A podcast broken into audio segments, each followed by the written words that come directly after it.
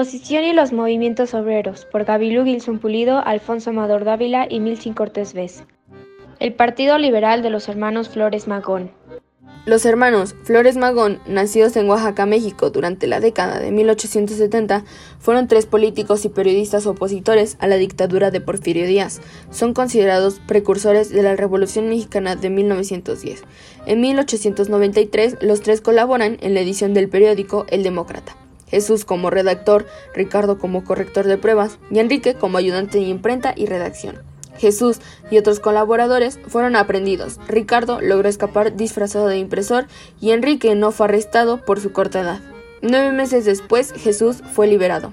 A partir de 1900 aumenta su actividad política y periodística.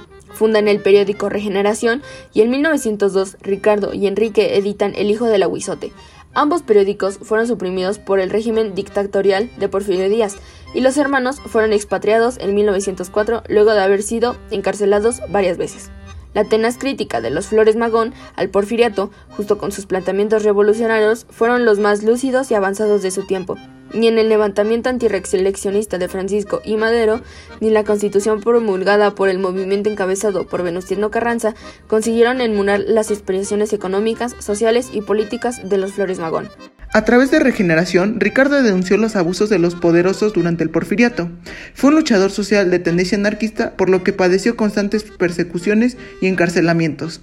El 1 de julio de 1906 es dado a conocer el manifiesto y el programa del Partido Liberal Mexicano PLM, organización encabezada, entre otros, por los hermanos Ricardo y Enrique Flores Magón, Juan Sarabia, Antonio y Villarreal, Librado Rivera, Manuel Sarabia y Rosalio Bustamante. Proclama se realizó en San Luis, Missouri, Estados Unidos. En dicho programa se contemplaron normativas para la solución de los problemas agrarios de México. El artículo 36 estableció que el Estado dará tierras a, a, quien quiera lo solicite sin más condición que dedicarles a la producción agrícola y no venderlas, esto a través de fijar la extensión máxima del terreno que el Estado podía cederle a una persona. Cananea y Río Blanco. Estoy segura de que has escuchado de las huelgas de Cananea y Río Blanco, de nuestra heroicidad, bravura y dignidad, de que nosotros fuimos una gran pieza de la revolución y que fuimos quienes provocamos que se promulgara la constitución del 17. Pero imagino que hay cosas que no han contado, al menos no tal y como nosotros la vivimos. Al igual que nuestros hijos y mujeres, si es que en realidad quienes escriben la historia para los vencedores tienen prohibido dejar por escrito lo que podría ser una gran y poderosa fuente de ideas que prometa o haga cambiar todo. En realidad, Nuestras huelgas fueron una pequeña semilla, pero muy poderosa que despertó la conciencia de millones de nuestra clase y dieron como resultado cientos de luchas en los años siguientes dando pie a las bases de nuestra revolución. Pero la gente de los altos mandos no se podía permitir que esa semilla se propague por el mundo a través de los siglos y porque en realidad esa lucha embravecida y desesperada iba a nuestros deseos e ilusiones de cambiarlo todo, de tener derecho a lo básico para vivir día con día, pero no pudimos concretarlo, o al menos no del todo.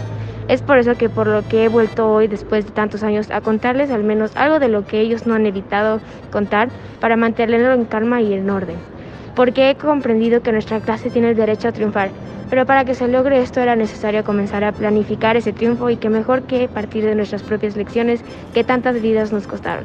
Porque entendí que sin nosotros, sin la clase trabajadora, sin los burros de carga, no hay ganancias, sin nosotros no existiera nada. A cambio solo pido un favor a, los lectores o trabajadores, hermanos, intenten imaginarse ser parte de esta historia, buscando la similitud con su propia historia, pues tengo la firme idea de que por más que la vida sea distinta, en muchos de los que aquí les narré podrán encontrar algo de sus vidas pido mantener también mi nombre secreto, y es que al ser parte de miles de hombres y mujeres que hicieron nuestra hermosa historia, sin algunas otras intenciones que vivir dignamente y darles futuro digno a sus hijos, mi deseo es ser uno más de esos valorosos y grandes sujetos, uno de los miles heroicos obreros del mineral de Cananea. La información anteriormente compartida fue recopilada de los documentos escritos y páginas web del Gobierno de México, del Archivo General de la Nación, la Presidencia de la República, la Comisión Nacional de los Derechos Humanos y la Hora de Osgueda del 2021, Relatos e Historias de México.